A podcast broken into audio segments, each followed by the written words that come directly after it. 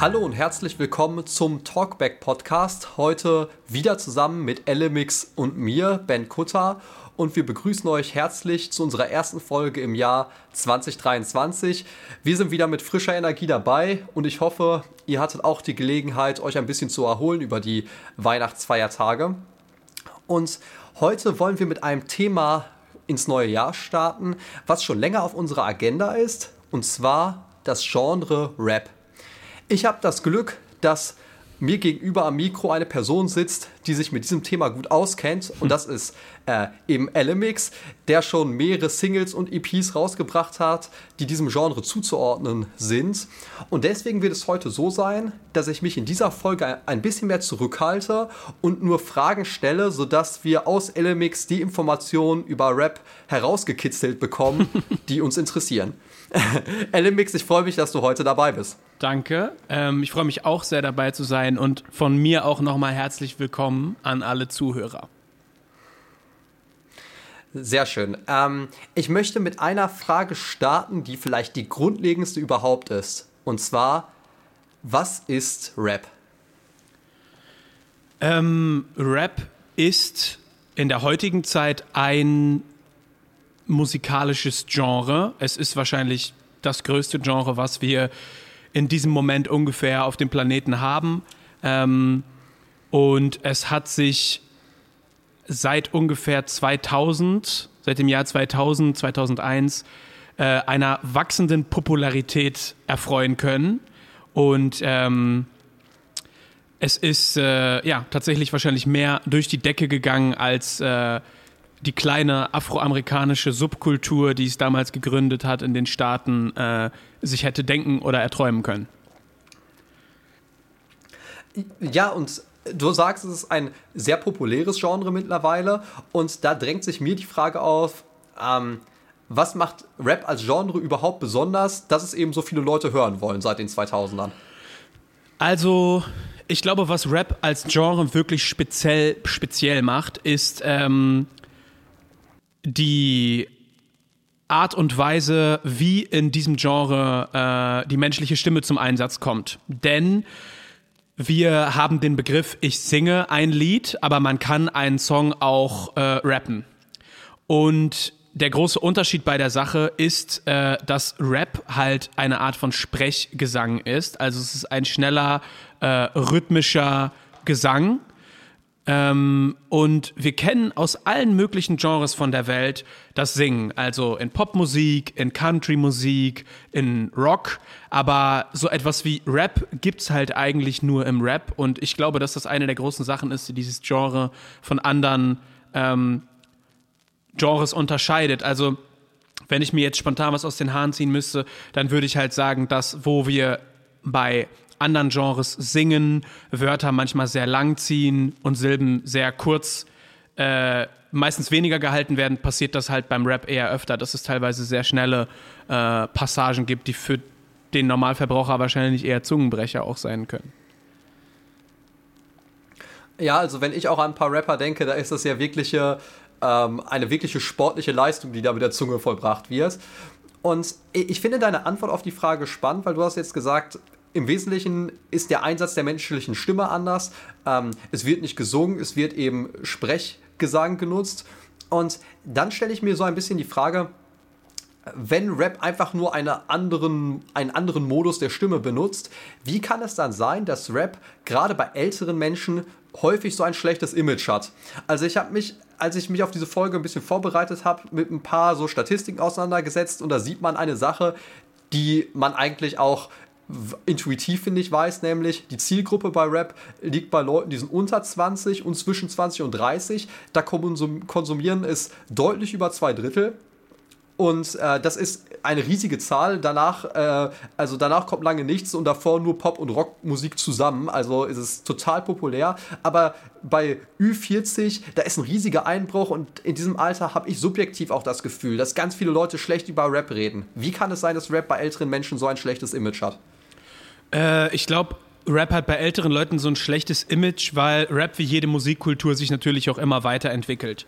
Und da gehört zu, dass den Rap, den wir heute haben, also das kann zum Beispiel auch ein politisch äh, linker Rap sein, äh, ein Rap, der sehr reflektiert und gefühlvoll ist und der äh, den Takt gut trifft und das ist unabhängig von den, von den Leistungen des Rappers, äh, den gibt's auch einfach nicht so lange. Also ich glaube, Rap war sehr lange als eine asoziale, äh, total behinderte Musikrichtung verschrien, wo nur so komische Typen äh, mit Cappies total verschwitzt vor der Kamera äh, rumspringen und der einzige Songkontext, den die geliefert haben, ist, irgendwelche anderen Leute anzugreifen, zu beleidigen, äh, sich selber wie so ein paar Gorillas aufzuführen und ähm, das war bestimmt eine Art von Rap, äh, auch hier in Deutschland, die total populär und groß geworden ist, wahrscheinlich auch wegen den Provokationen. Und ich kann mir vorstellen, dass alte Leute oder damals vielleicht auch Jüngere, die jetzt älter sind, das aufgegriffen haben, gesagt haben, wenn das das ist, dann brauche ich das nicht, da muss ich nichts mit zu tun haben. Äh, aus verständlichen Gründen natürlich. Und das ist ähm, dann nicht mein Ding. Und das ist ja eine Meinung, die ich äh, auch auf gewisse Art und Weise total äh, nachvollziehen kann. Also du würdest sagen, ein Stereotyp von Rap, was früher vielleicht mal zu großen Teilen gestimmt hat, das ist verschrien, aber Rap kann auch anders. Ja, total. Also ich würde auch sagen, dass es bei Rap im Kern um ganz andere Sachen geht. Ähm, die was, sind, was sind denn die Sachen, um die es bei Rap im Kern geht, deiner Meinung nach?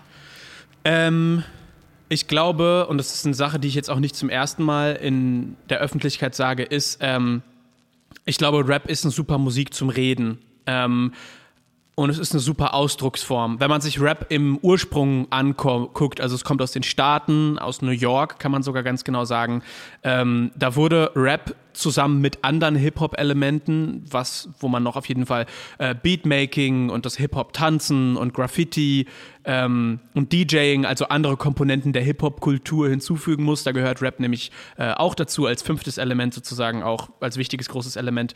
Äh, wurde Rap eingesetzt als Instanz, äh, sich auszudrücken und ähm, um in einem gewissen sozialen Gefüge eine Lücke zu füllen würde ich sagen. Also vor allem der Battle Rap hat halt herbeigeführt, dass man auf einmal äh, sich mit anderen Leuten auf der Straße, Gegnern, Konkurrenten angreifen konnte, auch verletzen konnte, aber alle sind trotzdem noch heile nach Hause gegangen. Also ich finde, Rap hat da ähm, wahrscheinlich gerade in den Staaten total viel ähm, hinzugefügt und ähm, von der West Coast in Amerika gibt's auch die School of Life. Äh, das war eine durch Eltern gegründete Hip-Hop-Keller, nenne ich mal am Anfang, damit man die Kinder einfach von der Straße gehalten hat und davon ferngehalten hat, den ganzen Tag irgendeinen Unsinn zu machen, sondern die in ein soziales Gefüge äh, steuern wollte, denen also, sage ich mal, einfach eine Umgebung geben wollte, wo die sich sicher auch fortbewegen können. Und da war es zum Beispiel so, dass wenn man auf der Bühne geflucht hat, dann wurde dir der Strom vom Mikrofon abgezogen und äh, die Leute haben da oft über ihren Glauben oder über irgendwelche anderen Themen aus dem Viertel geredet und äh, ich sag mal, dieser asoziale oder Gangster-Rap, äh, den wir ja äh, kennen und auch mögen und den es auf der ganzen Welt in jedem Land gibt, äh, das ist nicht Rap, wie der aus dem Ursprung, aus dem ganz äh, tiefen Ursprung kommt, wenn man sich das ganz genau anguckt und wenn man jetzt von der Kunst des MCing, also des äh, Rappen redet.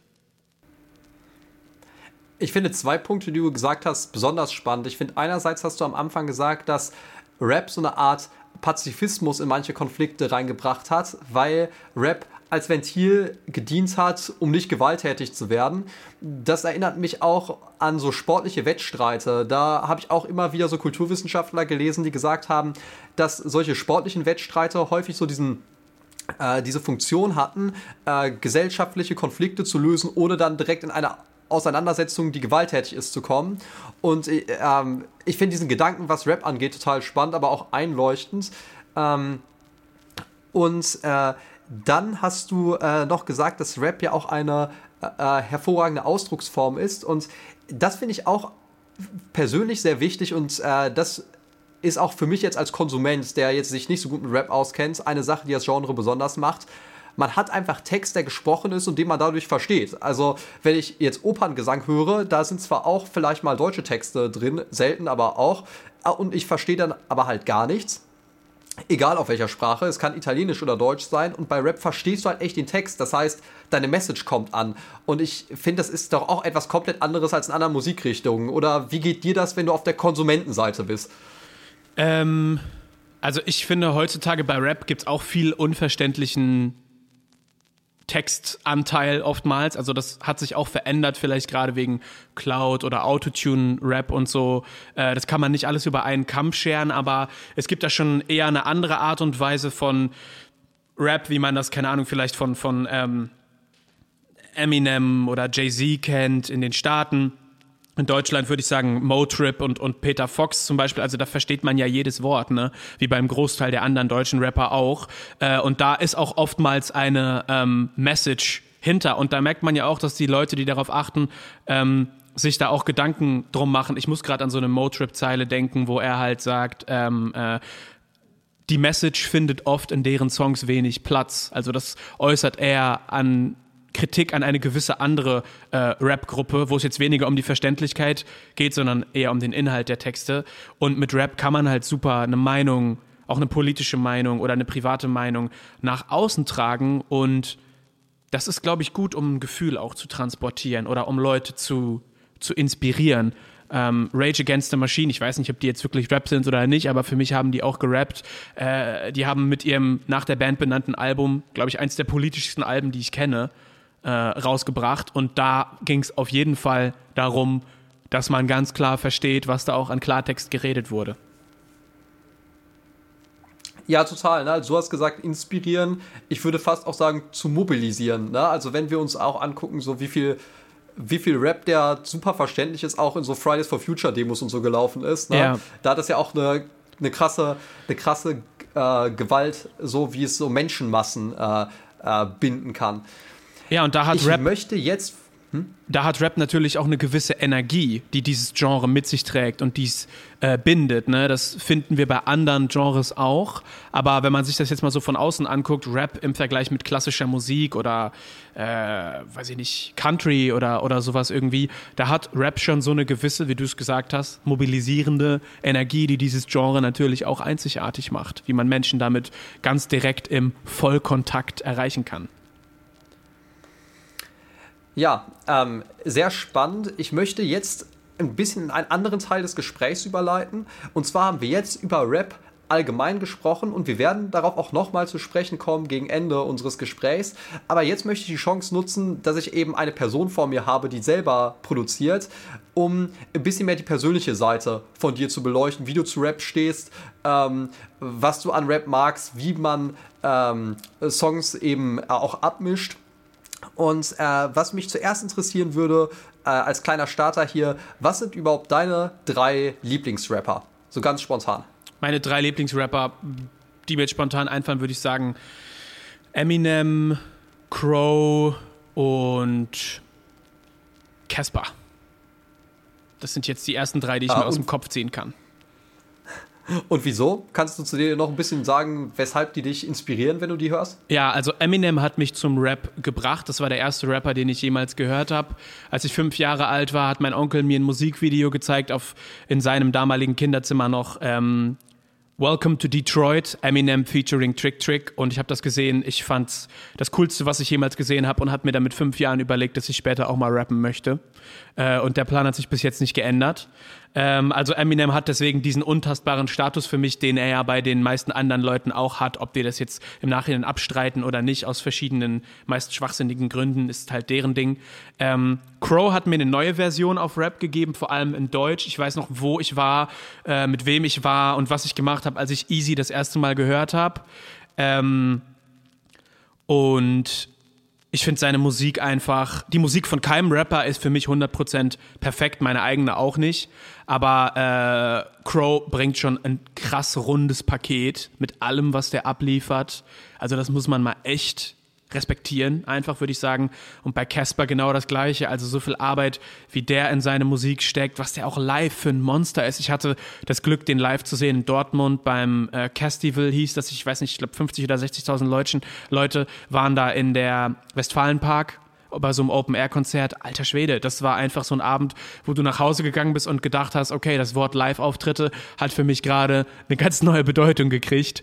Ähm, und da bin ich sehr dankbar, dass Corinna aus meiner Klasse, Shoutouts an dich, Corinna, an der Stelle, mich damals mit zu diesem Konzert geschleppt hat, äh, weil das hat bis heute nachhaltig geprägt, was ich so unterm krassen Live-Auftritt verstehe. Ja, deswegen die drei, das sind nicht die einzigen drei, die ich liebe, aber ähm, die sind mir jetzt mal ziemlich schnell und gut von der Zunge gegangen aus guten Gründen. Du hast jetzt ja gerade bei Eminem erzählt, wie du zum Rap überhaupt gekommen bist. Mit fünf, also fünf warst, hast, warst du schon so von Rap begeistert. Ähm, und jetzt ist allerdings so, wenn man von Rap begeistert ist und man irgendeinen Rapper hört, der sagt, wo man denkt, boah, der klingt richtig gut, und man sich dann selber dran setzt, kann das ja auch am Anfang relativ frustrierend sein, weil es ja nicht so einfach, wie man denkt. Man kann nicht so leicht einen Beat bauen und wenn man über ein Beat rappt, ja, einfach ohne Erfahrung, dann klingt das halt, als würde man über einen Beat sprechen, ähm, weil man überhaupt nicht weiß, was da technisch erforderlich ist. Kannst du vielleicht mal einen Einblick darin geben, wie man vorgeht, wenn man selber einen äh, Rap-Track produziert. Wie äh, muss man seine Stimme einsetzen? Wie pickt man den richtigen Beat oder wie produziert man den? Äh, was ist da so der Workflow und die Technik, mit, die man, äh, mit der man daran geht? Ja, also die Art und Weise, wie ich daran gehe und daran gegangen bin, ist wahrscheinlich, wie viele Leute es auch machen. Man fängt erstmal mit einer Sache an. Bei mir war das Rappen. Also ich habe nicht direkt produziert und gerappt. Ich habe erstmal nur gerappt und habe dafür Free Beats von YouTube benutzt, Instrumentals. Und am Anfang habe ich da, genauso wie du es gesagt hast, auch ohne Sinn und Verstand drüber gesprochen. Aber wenn man seine Musik irgendwann mal anderen Leuten zeigt, dann kriegt man auch Feedback. Und ähm, die haben mich dann, verschiedene Leute haben mich dann darauf hingewiesen, dass es erstmal grundsätzlich wichtig ist, den Takt zu treffen in einer Art und Weise, wie es für dich auch angenehm ist. Da gibt es ganz viele verschiedene Art und Weisen. Also du kannst super schnell reden mit Silben, die einfach so aus dem Mund rauskommen. Aber du kannst auch die Takte ganz anders betonen, wenn du willst, und dich an den Flow halten von einem Beat, den du gerade findest. Da gibt es ganz viele verschiedene Arten und Weisen. Ähm, und das ist, glaube ich, immer vom Song und vom Text selber abhängig, wie man darauf zu sprechen kommt. Und Freestylen hat mir immer viel geholfen über Instrumentals, weil dann entwickelt man seine, ähm, sein Handwerk, glaube ich, auch einfach weiter und macht Sachen, die man sich gar nicht ausdenken kann, weil die einfach irgendwie passieren. Ja, und wenn ich jetzt an einen Song rangehe, dann habe ich ein Instrumental, das ich meistens selber produziere. Und dann äh, gucke ich erstmal an den Drums, mit welchem Rhythmus ich hier überhaupt konfrontiert bin, nenne ich jetzt mal. Und dann versuche ich eine Zeile zu finden, die gut darüber passt und die ich rappen, rappen oder sagen kann, laut oder leise, ohne dass es zu anstrengend und ohne dass es zu holprig wird.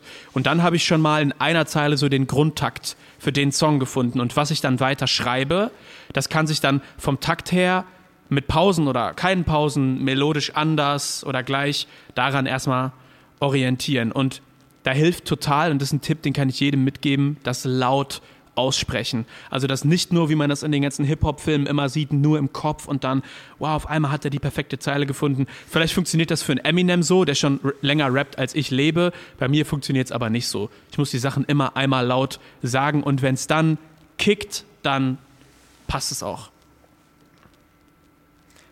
Ähm, du hast gerade dieses, äh, das angesprochen, dass es überhaupt schwierig ist, erstmal den richtigen äh, Groove zu finden. Äh, wie würdest du sagen, ähm, also was kennzeichnet im Rap einen guten Flow? Ich glaube, ein guter Flow ähm, ja. überrascht dich. Der kann dich mit an Orte nehmen, wo du es nicht erwartest. Und der kann ohne anzustrengen doch sehr viel sagen, wofür es eigentlich eine große Anstrengung bräuchte und er lässt gleichzeitig trotzdem Raum, dass der Rapper oder die Rapperin äh, mit der Stimme spielen kann. und mit Betonungen und Artikulation und verschiedenen Velocities in der Stimme spielen kann. Ich glaube, wenn man das alles auf eine aufregende Art und Weise oder eine mitnehmende, eine packende Art und Weise kombinieren kann, dann hat man einen wirklich guten Flow gefunden für den individuellen Song. Ich finde, es ist eine sehr spannende Antwort, dieses mit dem Überraschen, weil wenn ich jetzt so darüber nachdenken würde, wäre meine erste intuitive Antwort gewesen so etwas wie äh, rhythmische Variation reinbringen. Ja, manchmal triolisch, manchmal äh, die Sechzehntel Noten rauskicken, sozusagen, jetzt ganz analytisch gesprochen, aber da merkt man ja. vielleicht auch so meinen Hintergrund. Aber das ist dann ja noch kein guter Flow, weil ein Flow, es steckt ja schon im Wort. Es muss halt fließen und es geht, finde ich, auch so viel um Mikrotiming, das einfach organisch ist, dass man rhythmische Variationen auf eine Weise so verbinden kann, ja. dass die natürlich wirken und dass du eben nicht denkst, da stecken einfach Patterns hinter, sondern es geht einfach so leicht wie gesprochene Sprache normalerweise, aber es ist dann eben auch, wie du eben das gerade herausgehoben hast, trotzdem überraschend. Und ich finde, das ist äh, irgendwie total spannendes Feld, was man auch auf Instrumenten nicht so auf dieselbe äh, Weise, äh, nicht auf derselben Weise so hat, ne? Ja, und ich finde, du, ich glaube, du hast da, ich weiß nicht, was jetzt dein Hintergrund ist, äh, vielleicht Battleboy Basti und diese ganzen analytischen VBT-Sachen. Äh, da lernt man ja viel über so Sechzehntelnoten und sowas. Aber ähm, äh, ich finde, ein Flow ist einfach total wichtig, gerade wenn man zum Beispiel in den Part einsteigt, weil mich reißt ein gerappter Part nicht mit ohne einen guten Flow. Also wenn ich versuche, in einen Song einzusteigen, dann muss da immer eigentlich vom Flow her direkt was Gutes kommen. Also bei meinem äh, neuen Song, Alles, was ich brauche, den ich jetzt rausgebracht habe, ähm, vor kurzem, da habe ich beim ersten Part auch darauf geachtet, dass ich da genauso reinsteige. Also da rappe ich, ich hatte es immer in mir alles, was ich brauchte, um Texte zu schreiben und dann einfach aufzutauchen aus der Wasseroberfläche, unter der ich gerade schwimme, reite ich jetzt auf zu Land mit einem Toastbrot auf einem Schimmel. Und da sind auch verschiedene Strukturen und verschiedene äh, Patterns, nenne ich das jetzt einfach mal drin. Äh, und das sorgt wahrscheinlich dafür, dass der Hörer beim Einstieg von diesem Song schon so ein kleines Ear Candy zugeworfen kriegt, weswegen man automatisch ja auch weiterhören will. Ja. Ja, ähm, ich möchte noch kurz bei dem Thema Stimme bleiben.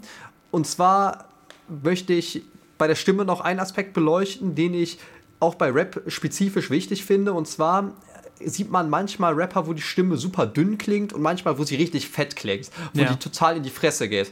Und ähm, ich habe damals immer das Gefühl gehabt, es hängt damit äh, zusammen, dass man die Stimme so doubelt, also dass man die Reime nochmal mit so einer anderen, mit einer anderen Spur nochmal unterlegt, sodass man da praktisch eine doppelte Audiospur hat.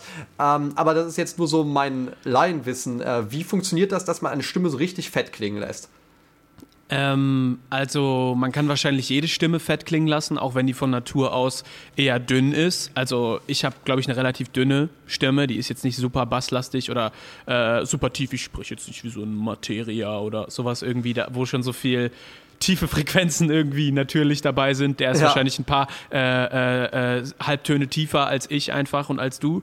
Ähm, aber Eminem hat zum Beispiel auch eine super hohe Stimme, um nochmal zu dem zurückzukommen. Also da gibt es kein richtig und kein falsch, auf jeden Fall nicht. Ähm, und um eine Stimme in einem Mix fett klingen zu lassen, ist es tatsächlich wichtig, äh, die richtige Betonung zu finden ähm, und das auch dann im richtigen Abstand vom Mikrofon zu rappen. Weil wenn man sehr nah am Mikrofon dran ist, kann es durch den Proximity-Effekt passieren, dass die Stimme tiefer klingt, als du willst. Aber das ist meistens nicht die Art von Tiefe, die man haben will, sondern das wird erreicht durch den Song mehrmals aufnehmen, die Zeile mehrmals aufnehmen und dann tatsächlich links und rechts oder auf halbem Wege, nicht komplett nach links oder rechts gepennt, in anderen Spuren Adlibs hinzuzufügen. Und das sorgt einfach dafür, dass die Stimme in dem Moment lauter, präsenter ist, aber auch voller. Und wenn man halt dafür Takes nimmt, die unterschiedlich sind und nicht ganz genau gleich perfekt, dann werden halt verschiedene Lücken gefüllt, die äh, der Hörer als voller und nicht als dünn wahrnimmt. Äh, kannst du für unsere Zuhörer noch ganz kurz erklären, was Adlibs sind? Adlibs sind ähm, die Wiederholungen von einem Wort, meistens der Endreim, genau an der gleichen Stelle, also simultan, aber so, als würden sie nochmal von dem Rapper als zweite und als dritte Person hinzugefügt werden. Man muss sich quasi vorstellen, als hättest du den Rapper vor dir dreimal und die Links- und Rechts-Version sind sechs Meter weiter hinten, die erste Version steht vor dir und die sagen alle das gleiche gleichzeitig. So ungefähr im Mix würde man Adlibs darstellen. Ich meine, man kann das ja auch visuell ganz gut bei Rap-Live-Konzerten sehen, wo du manche Rapper auf der Bühne hast, die immer nur so die Reimworte oder so nochmal so ins Mikrofon rappen. Genau, der Backup-Rapper. Ja wirklich praktisch. Der, genau, danke, der Backup-Rapper.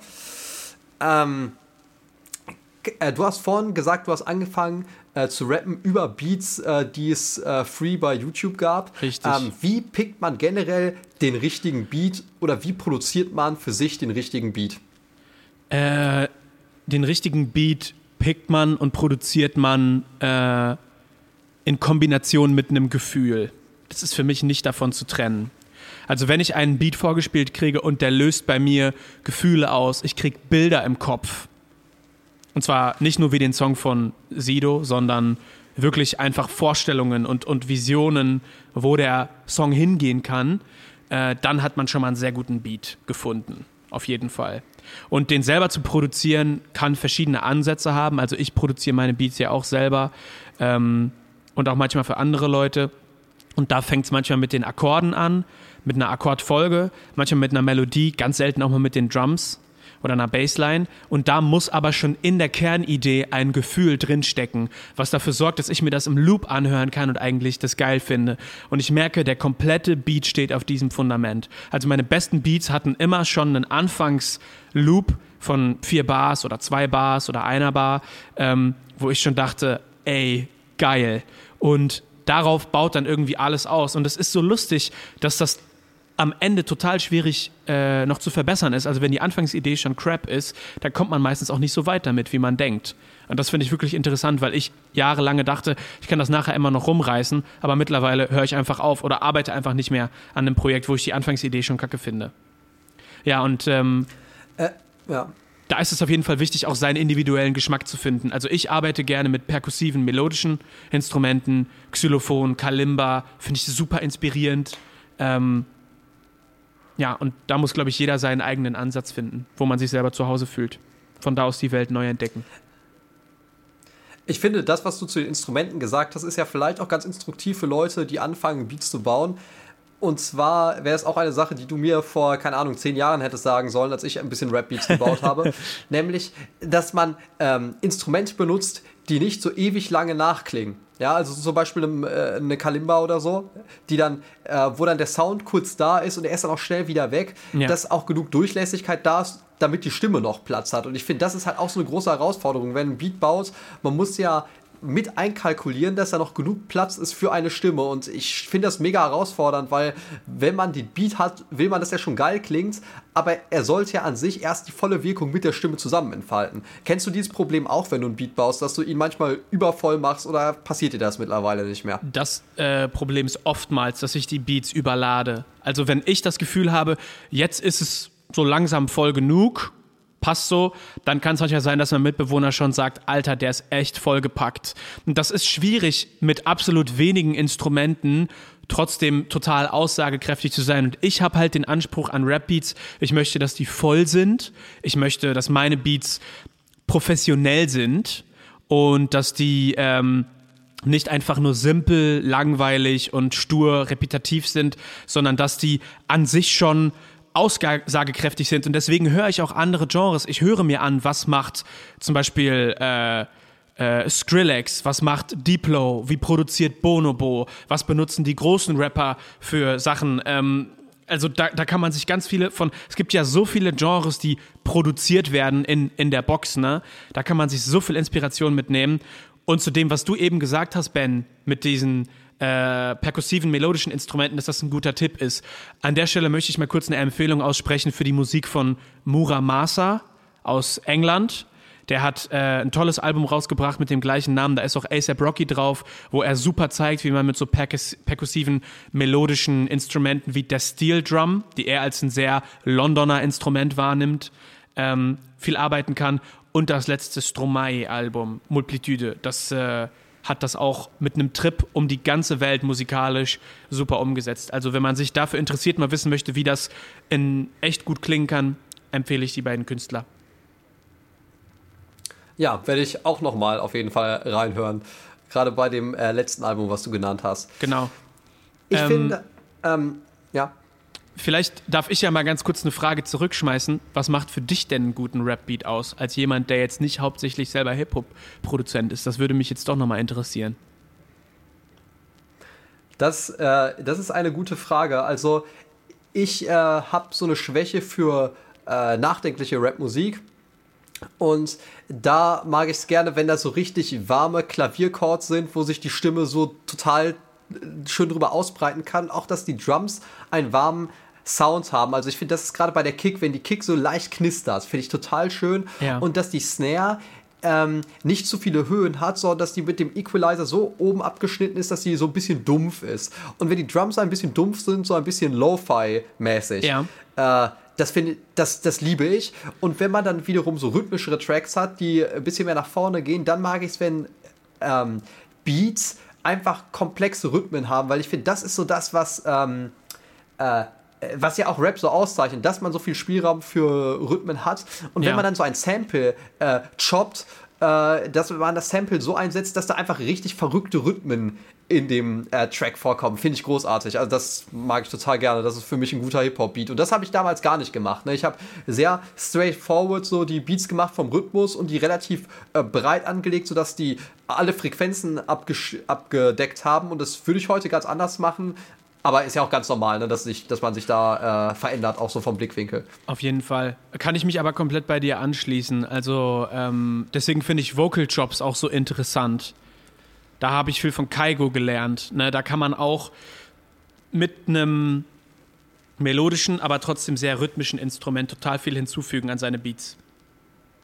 Ja, also, ja, also dieses, äh, weiß ich nicht, äh, ne, ne, m, m, na, na, m, me, m, e, e, ne, m, ne, e, m, m, o, äh, so, so, also das wäre zum Beispiel schon eine Skizze, wo ich sagen würde, hm, da kann man irgendwas machen, interessant, ne? Und, äh, und dadurch, dass man dann eine klare rhythmische Struktur von Anfang an schon hat, hat man aber auch ganz viel Spielraum, um äh, mit dem Rest der Drums da oben aufzubauen. Und man kann in Hip-Hop-Beat ja so viele Drums reinpacken. Also ein normales Drum-Kit hat ja auch viele Elemente, Ride, Crash, Cymbal, meistens drei Toms, eine Snare, eine Kickdrum. Und genauso kann man beim Hip-Hop produzieren auch äh, Kick und Snare und eine Clap, aber auch Breaks, verschiedene Hi-Hats, äh, verschiedene Open-Hats, äh, perkussive Elemente, Rim, Rims und äh, andere Drums, Bongos, was man will, reinpacken und das dann alles in verschiedenen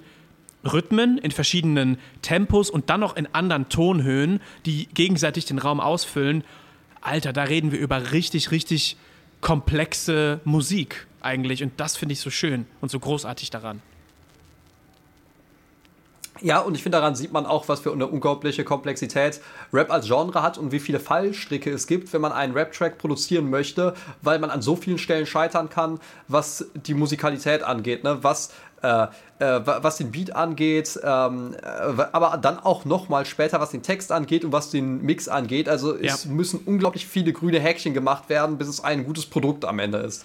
Ja, und ich habe manchmal ähm, Leute sagen hören, was das für ein ja. simples Genre ist. Und äh, das kann gut sein, wenn man aus einem Dubstep-Hintergrund kommt oder aus einem äh, allgemein vielleicht EDM-Hintergrund, wo Sachen so dick gelayert sind, wo es so viele Sound gibt, wo, wo man mit einer Produktion ohne Probleme auf 200 Spuren oder so kommt. Ja, dann ist Hip-Hop simpel, aber für jemanden wie mich, der eigentlich keinen musikalischen Hintergrund hat, kaum Noten lesen kann und äh, jahrelang im Keller produziert hat, äh, ist da sehr viel Spielraum und sehr viel Blickwinkel nach oben, sag ich mal, von wie komplex das werden kann.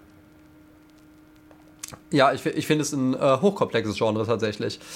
Ähm, mich zu hören. Ich möchte auf, äh, auf einen Aspekt von Rap hinaus, ähm, der sehr spezifisch nur in diesem Genre vertreten ist und anderen Genres gar nicht. Und äh, das finde ich total interessant, Jetzt weil bin ich im mal Rap gespannt. spielt ja Realness. Ja, Real, es geht um Realness. Ja. Und ich habe mich so gefragt, wieso ist Realness im Rap so wichtig? Wenn wir jetzt zum Beispiel gucken, wenn wir Havanna Unana im Radio hören, ja, da fragt sich keiner, war die Sängerin jetzt wirklich in Havanna so ungefähr, ja? Oder wenn ähm, Ed Sheeran einen Love-Song schreibt, dann fragt sich auch niemand, war er wirklich äh, verliebt oder hat er wirklich, ist er wirklich fremdgegangen, wenn er einen Track darüber machen würde oder was auch immer, ne? So, man würde ihn einfach hören. Und bei Rap ist immer die große Frage, hat die Person wirklich das gemacht, was in der Musik vorkommt? Und äh, wie kann es sein, dass ausschließlich in Rap diese Frage, ist das echt, was dort passiert? Wieso ist das nur in Rap wichtig und allen anderen Genres irgendwie egal? Na, ich schätze mal, das kommt daher, dass das ähm, vielleicht gut zu so einer kompetitiven Straßenattitüde passt. Also es gibt ja auch dann Angriffsfläche für das Gegenüber. Man könnte die andere Person deswegen beleidigen, man könnte versuchen, sie zu verletzen oder sie irgendwie anzugehen, sie lächerlich zu machen. Es gibt ja Leute, die Rap nur aus diesem, finde ich, sehr kleinen und sehr armseligen und sehr beschränkten Winkel sehen, wenn man es nur so sieht. Ähm, und ich muss aber sagen, dass ich das persönlich so wahrnehme, dass wir, glaube ich, uns aus diesem äh, Nonsens, äh, wenn das die einzig geltende Macht wäre, wäre es nämlich einfach nur Nonsens, ähm, echt rausgeschwommen haben mittlerweile und dass es so viele Künstler gibt, die äh, erfolgreich bekannt sind und die einfach nur Songs schreiben können aus einem Träumen heraus. Einfach aus dem, was man fühlt. Ich glaube, Rap hat sich da einfach weiterentwickelt als Genre, dass man nicht mehr so ähm, stumpf mit dem Kopf vor der Wand stehen muss und sagen, so ich sag mal, wie so ein Pharisäer-Kritiker von der Seite mit verschränkten Armen, der muss es aber schon erlebt haben, sonst ist es nicht echt und sonst darf er es nicht sagen und sonst ist es auch nicht gut.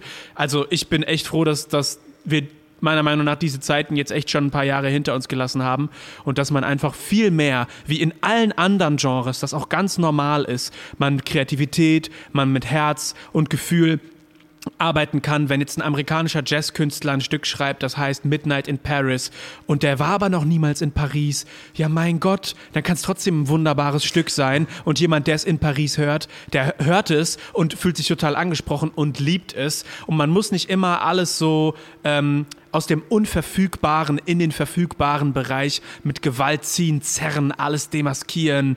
Ähm, da bin ich überhaupt kein Fan von und ich hoffe, dass Rap und alle, die mit diesem Genre kommen, äh, sich da einfach noch viel mehr weiter weiten. Also wenn Drake den Song Grease rausbringt, finde ich ihn einfach toll und der ist super produziert äh, von OZ.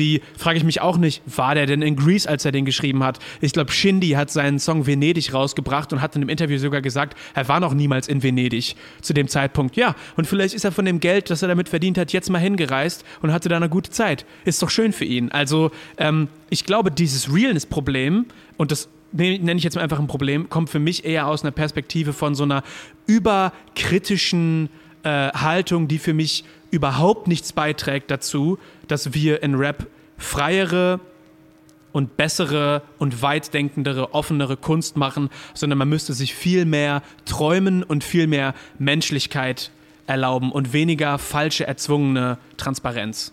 Das ist meine Meinung dazu. Ich finde, du hast jetzt ein sehr schönes äh, Plädoyer gehalten. Ich möchte damit auch zur letzten äh, Frage überleiten, die damit zusammenhängt. Du hast gesagt jetzt gerade, wie sich das mit der Realness verändert hat und wie du dir wünschst, dass sich Rap in diesem, in diesem, ähm, ja, in dieser speziellen äh, in diesem speziellen Bereich einfach weiter verändert, was Realness angeht. Und ich möchte das jetzt noch einmal allgemeiner fassen. Jetzt abschließend.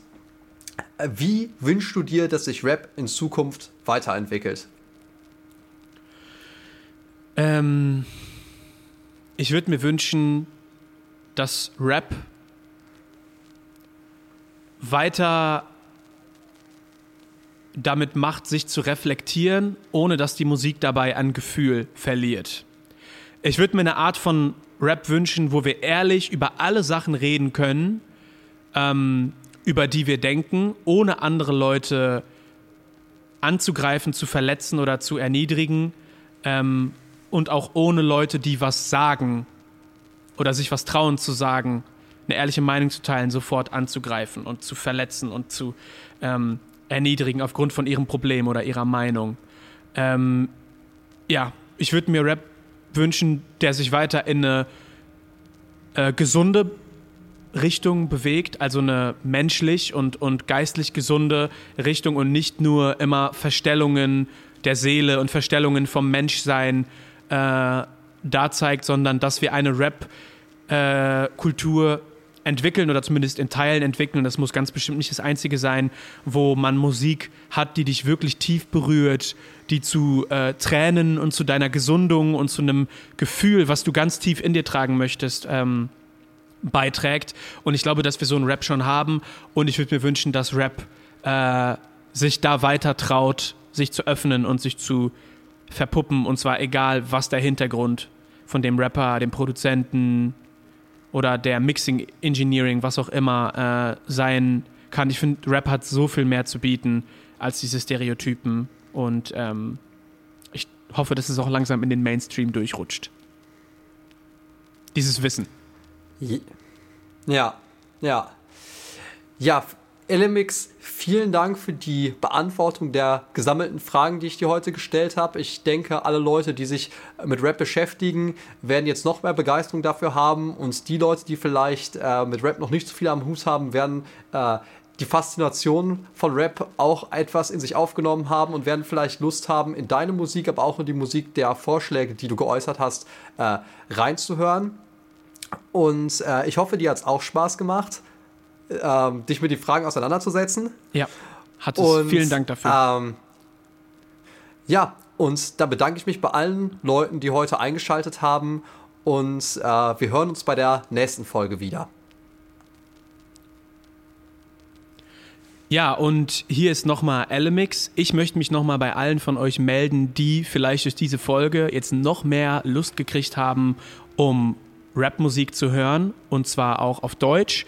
Und deswegen möchte ich dir gerne mitteilen, dass ich vor einem Monat meinen neuen Song Alles, was ich brauche rausgebracht habe. Alles, was ich brauche, ist den Boden der Tatsachen. Und ihr könnt mir gerne alle auf meinen Arsch lachen. Und wenn ich mein Ding mach, machen mir alle Platz. Du weißt, dass du nicht so einfach ein auf alle machst. Und ich würde mich total freuen, wenn du da auf Spotify mal reinhörst, ähm, den Song in deine Playlist packst und mir ein Like da lässt. Und ähm, ich hoffe, dass dir der Song viel Spaß macht beim Hören, beim Mitfühlen, beim Mittanzen und Mitfiebern. Und ich freue mich sehr, so einen tollen Track mit euch teilen zu können. Schönen Tag noch, tschüss und bis zur nächsten Folge.